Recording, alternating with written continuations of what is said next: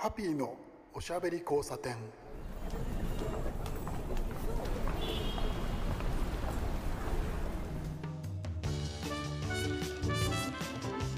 こんばんは。ハッピーこと飯塚敦です。今夜も聞いてくださってありがとうございます。今夜も聞いてくださってありがとうございます。先週も聞いていただいてありがとうございます。なんてですね言ってみますけれど。先週の放送お聞きいただけましたか、えー、千葉のですねえー、千葉ってね、えーと、自衛隊の話です、えー、先週は自衛隊の話自衛隊のカレーの話を、えー、したんですけど、えー、千葉はね自衛隊がね、えー、駐屯地が3つに分かれてるんですね、えー確かね松戸と習志野と、えー、下志津。で下志津というのが、えー、房総半島をねあの大きくカバーしていて一番広範囲を、えー、カバーしているという、えー、陸自の駐屯地なんですけどね。そこでカレーを食べまして非常に面白かった非常に美味しかった楽しい、えー、体験をしたという話を先週ね、えーおしゃべりをしたんですけれどそういう中で、えー、ちょっとですね喋り足りないなと思ったところがあったんですけど、まあ、あのもう一度あの選手と同じ、えー、話をねするつもりは全然ないんですけれど、えー、それにしてもですねすごくその何でしょうね楽しかったなんで楽しかったのかなって思った時にそのねやっぱりその乗り物ですよね。それからとまあ兵器。まあいろいろその意見はあると思いますけれど、えー、戦争のための道具でもありますけれど日本の場合は防衛のための道具なわけですけどね、えー、兵器そういうものにですねやっぱりそのなんて言うんでしょうねその憧れだったりとかその面白いものだったり興味深いって思うところがあるんですよね。えー、男の人男の子、えー、少年はそういうところが多分にあると思います。僕はおじさんです。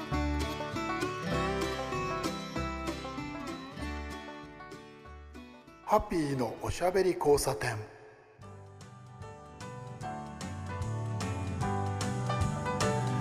えそんな冒頭のお話をしましてですね何をおしゃべりしようかと考えたのかというと、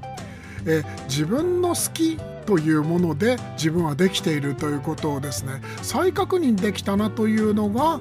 その先週おしゃべりをした、え自衛隊での、えカレーの喫食体験だったんですね。すごく面白かったんですよ。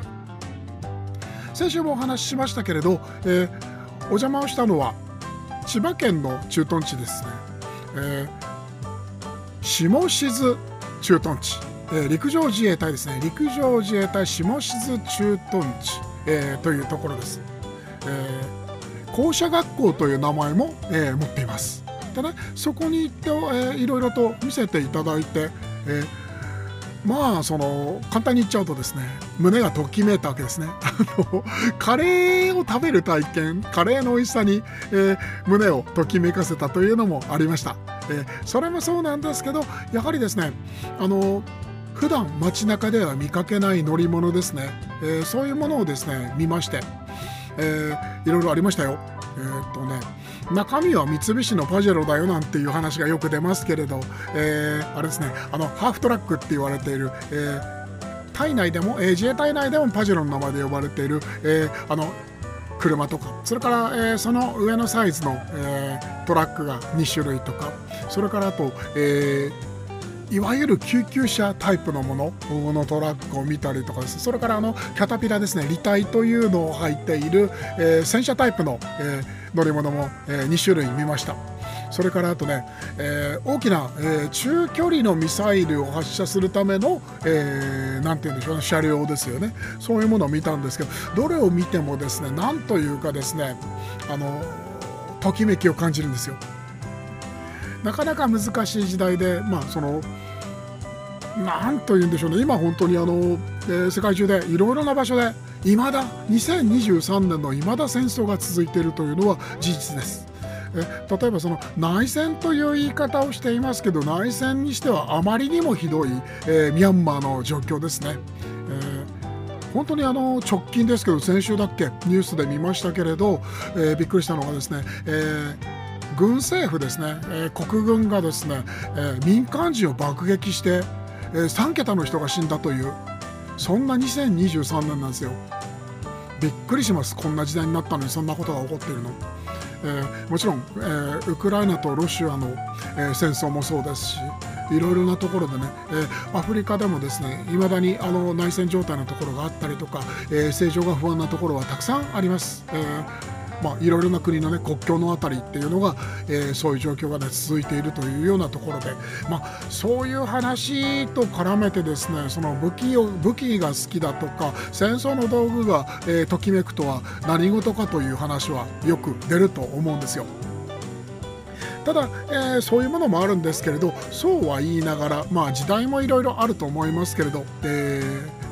1964年生まれの私としてはですねその子供の頃にやっぱり、えー、いろいろなそのテレビ番組でうんまあその、えー、敵と戦うみたいな、えー、シチュエーションのものをねたくさん見てきてるんですよね。そういう中で、えー、やはりそのいいものだなってこうかっこいいものだなっていうふうにね思うところっていうのはそのお採用が、え、ないところも持っています。そうですね。そういう中でもですね、えー、比較的その、えー、敵を倒すとか、えー、戦争という形とあまりつながっていなかった番組っていうのが子供時代にやっていた「サンダーバード」という、えー、番組でした。あれもすごく面白くてね、えー、いわゆるですね、えー、人形劇なんですね、えー、特撮とも違うし、えアニメーションとも違う。スーパーマリオネーションというその名前でえー、マリオネーションっていうのはあの人形劇ですよね、えー、呼ばれていましたけれどあれはすごく良かったですね。あの南の島にねあの住んでいるお金持ちの家族がいて、えー、そこがその自分の自己資金をつぎ込んで、えー、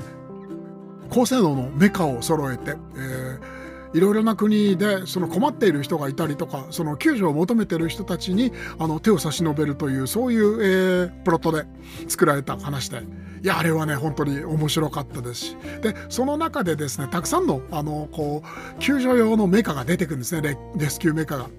いろいろありましたよ。その、えー、空を飛ぶタイプのものとか、えー、地底を潜るタイプのもの、えー、海を、えこう走るものとか、えそれからあとはね、何があったかな、たくさんいろいろありましたけれど、そういうものがね、えー、子供の時代にその僕のその、えー、乗り物好きの原体験みたいのを作っているなというのがあります。一番僕がね、えー、古く、えー、大きく影響されたのは、えー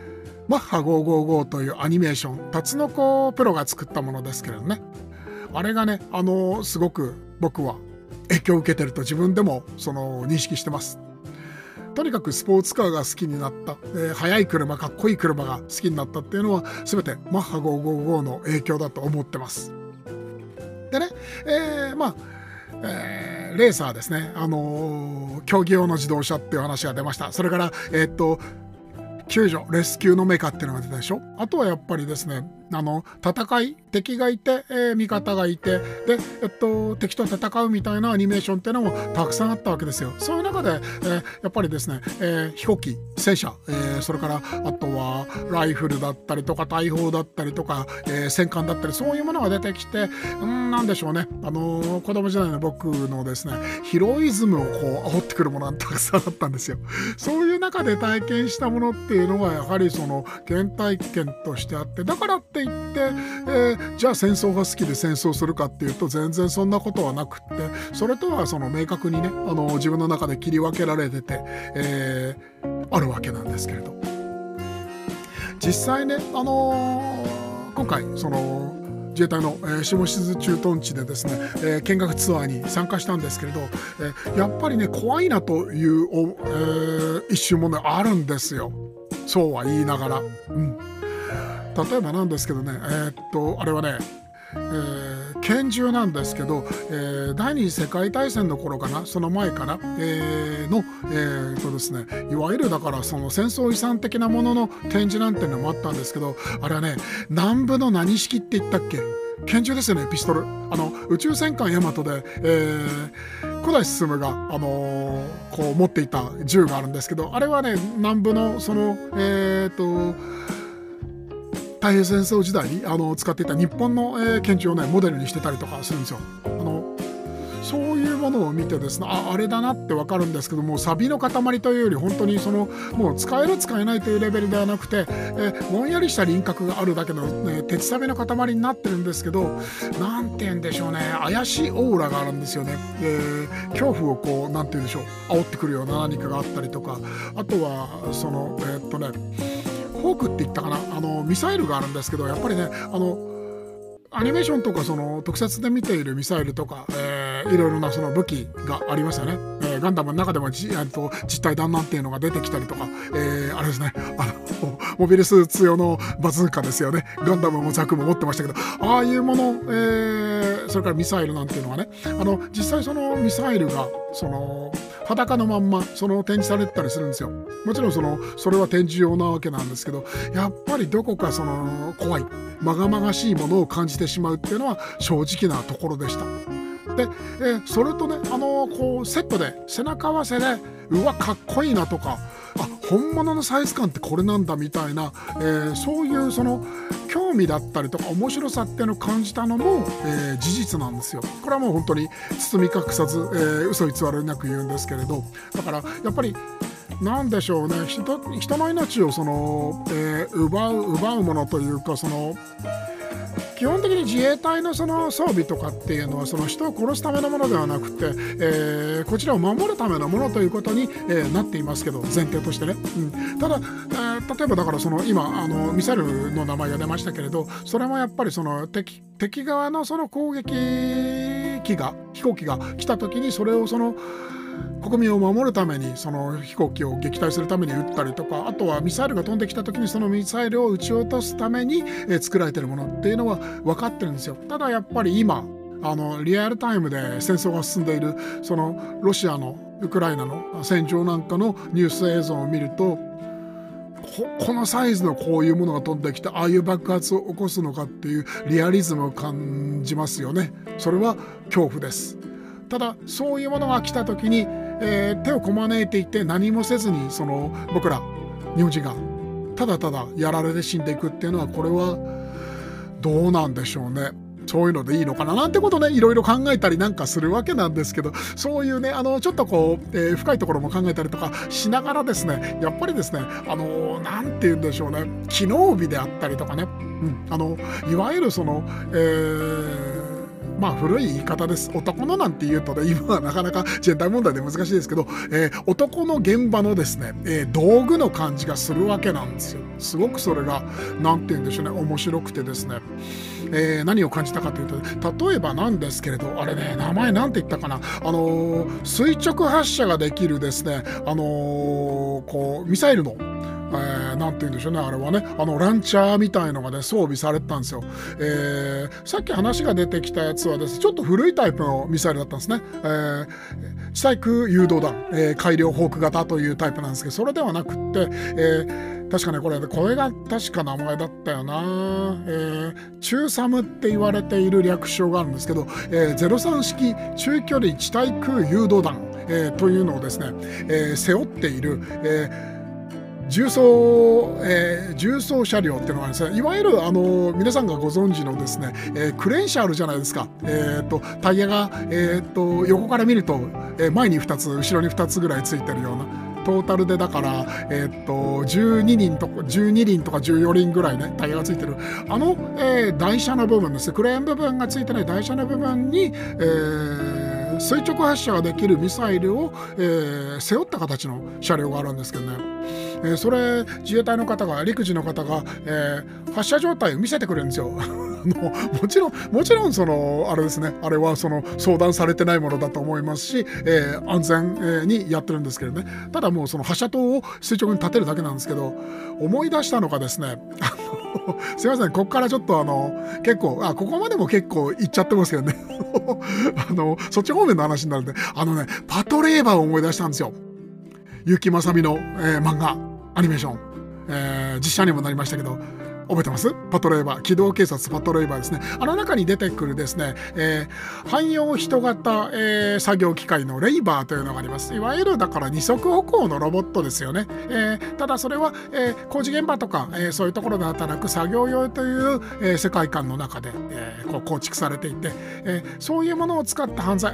あのありますよね。当然ながらその、えー、今の時代でも車を使った犯罪とかそういうのあるわけだから、えー、そういうね乗り物を使った犯罪なんていうのに、えー、使われているレイバーをえー、こう対処するために。警察も、えー、その人型ロボットを持つようになるというこういう話なんですけどね。そのパトレイバーをですね、えー、実際その二足歩行のロボットなんてそのどんなに時代が進んでもまあしばらくですよね。100年とかそれくらいの単位で。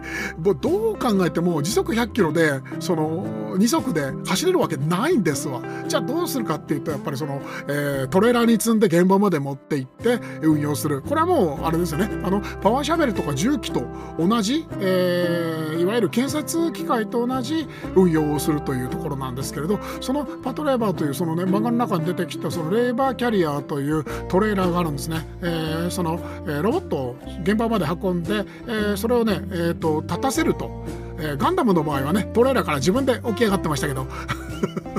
なかなかあれねロボットが二足歩行の人型ロボットが、えー、自分で手をついて立ち上がるってすごく大変だと思うんですよ。そうは言いながらねアメリカのボストンダイナミックスとかそういうのはねできそうな空気を醸し出してますけどまあでもあれが、えー、何十トンとかそういう単位になったらねなかなかできるものもできないと思うんですけれどまあそれでですねその、えー、パトレイバーをですね、えー、デッキアップって言葉で呼んでましたけど後ろのキャリアの、えーと、そのトレーラーですねトレーラーの後ろの何て言うんでしょうねその人型ロボットをですね、えー、こ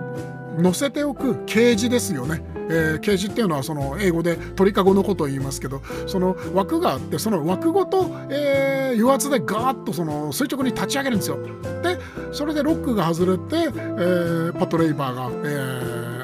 大地を踏みしめるというそういう、えー、流れなんですけどあれあれですよこの03式、えー、中日対空誘導弾の、えー、こう運用ですね装備運用の操作を見ていたらパトレーバーを思い出すわけですよ。あのね、映画になったんで、実物を作られ、実物が作られて、実物だって、その、まあ、どんからなんですけど、動くわけじゃないですけど、それをそのトレーラーに乗せて、えー、立ち上げるところまでできるというような、その、えー、なんて言うんでしょうね、その映画のプロップなんですけれど、その、いろいろなイベントで、そういうデッキアップイベントなんてやってたっていう時があって、あれはね、見られなかったんですよ、チャンスがなくて。なんですけれど、こういうものかってわかるんですよ、そういうのが。すごくね面白かったんですね。あのミサイルの垂直発射っていうのは、えー、例えばその海上自衛隊のね、あのこうイージス艦なんかもそうですけれど甲板の上にその、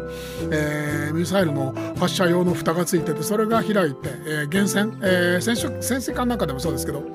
でその開いたところからまっすぐ上に打って、えー、ロケットと同じですよね、えー、宇宙探索用のロケットとかも同じですよね。まっすぐ打ってそれがそのコントロールが効いて目標の方にその水平飛行になって目標に向かって飛んでいくみたいなのがあるんですけれどそのね垂直発射のその、えー、シークエンスを見せてもらったっていうのはこれは結構その何でしょうね面白いという話で、えー、特撮とかそういうのが昔から好きでですねいろいろあとはそのプラモデルなんかもですねすっかり自分では作らなくなりましたけどとても好きなわけなんですよね。でそういうもの、えー、インターネットなんかでねあのよくその、えーと、アニメとかホビーのサイトとかを見るんですけどそういう中で、えー、まあ例えばガンプラですよね。ガンダムのプラモデル。あのですね。3日3日前？4日前、えー、ちょっとですね、えー、静岡まで行きましてこれあのちょっとあのプライベートでブラリットっていうあの青春18切符のね残りの1枚を使いに行ったって話なんですけどバンダイの本社に行きましてですね。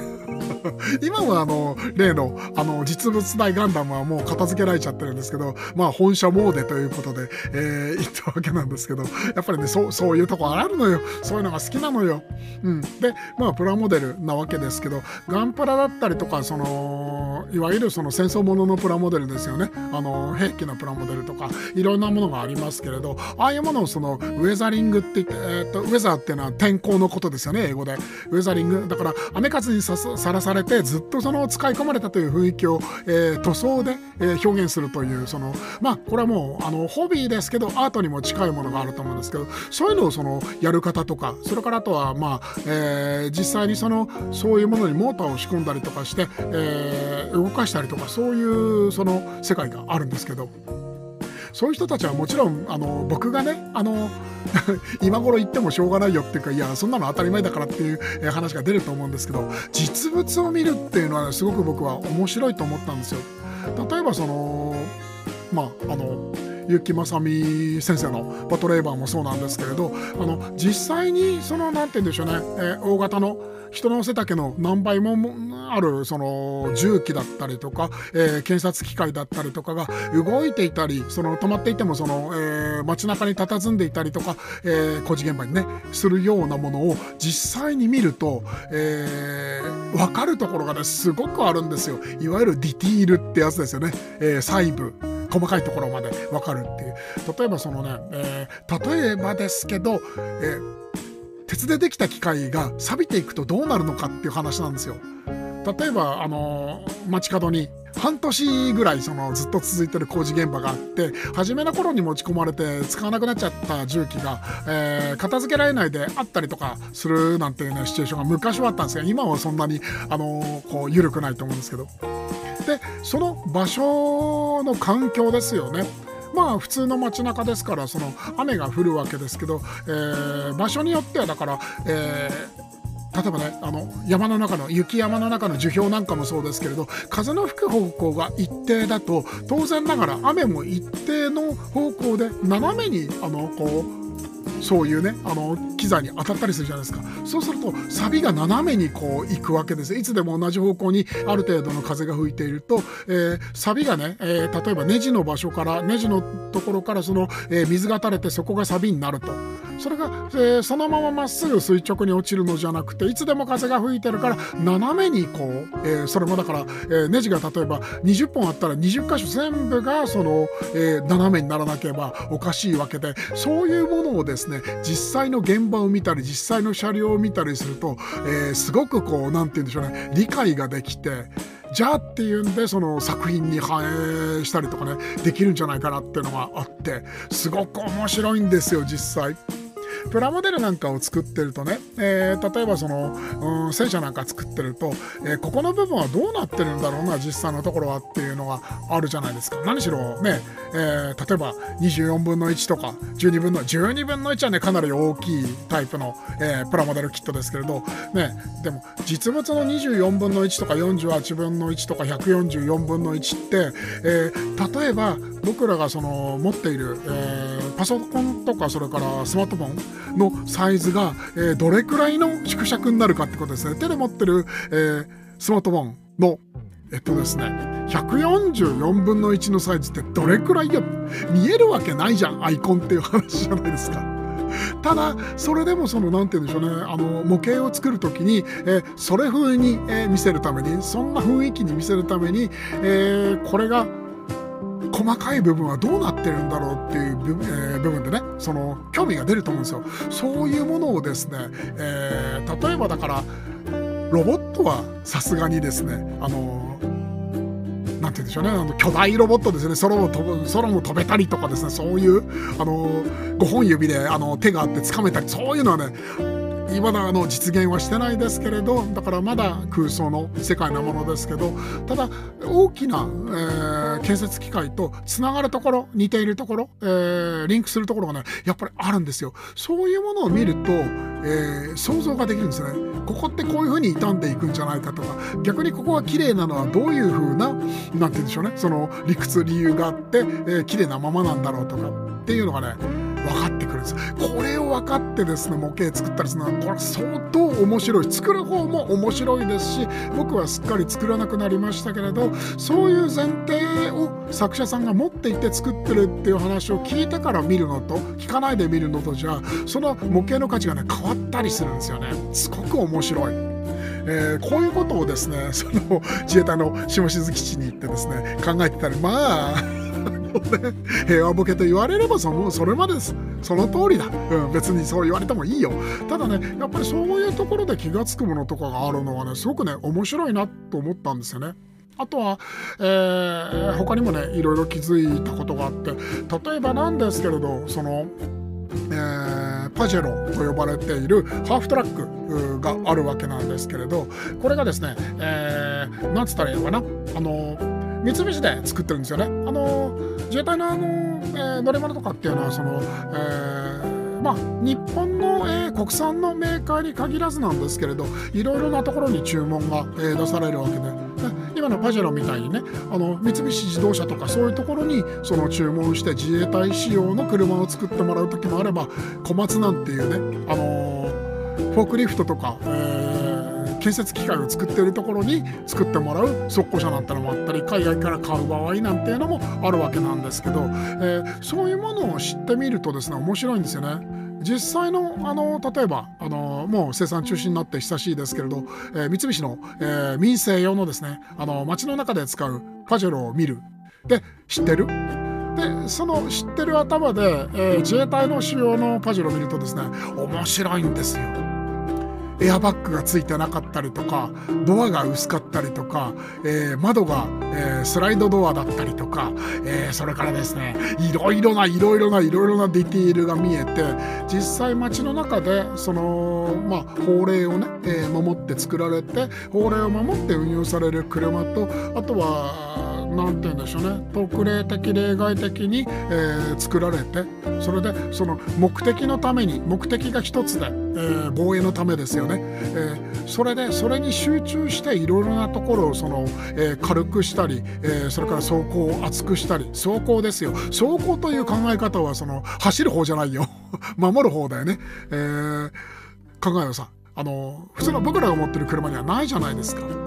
逆なんですよね考え方がね。すごく面白いんです。そういうのを見てるとねいろいろとその何て言うんでしょうね戦争がとかそういう話はな、えー、ではなくてですね機械としての成り立ちだったり、えー、物を作る時にどういうことを考えてどう作るかみたいのがですね、えー、民生品のものと、えー、まあ軍務に使う、えー、自衛隊用のものとですね差が見えてその差がどういう理由があってだからこうなったっていうのを知ることがでこれはねすごくその面白いものづくりをする人っていうのはそういう目線もきっと持ってるでしょうし、えー、そうじゃない人も逆にそういうところでですねいろいろなものをこう拾ってで気が付いたりなんかするとがぜ面白くなったりするんですよね。でそこからその技術者が生まれたりとか僕はするんじゃないかななんて思ってるんですけれどまあ、前の話でもしましたけどその、えー、イデオロギーだったりとかねそういうものは置いておいてっていう話はするんですけどで現場現場をその司る人たちというのはそのどんな現場でも尊いものだよって話をしたんですけど、まあ、それと似た話でねあの純粋に機械としてどういうものなのかとか構造として何なのかっていうのをねこう見る。で工業繊維としてねその、えー、こう軍軍需物質というのはやっぱりその見ると機能美の塊で面白いんですよ。そういう目線でものを見るというのもですねなかなか刺激があって、えー、いいんじゃないかなってことを思いましたプラモデル作る人はねそういうあの見学ツアーとか、えー、乗っかってみるといいですよ。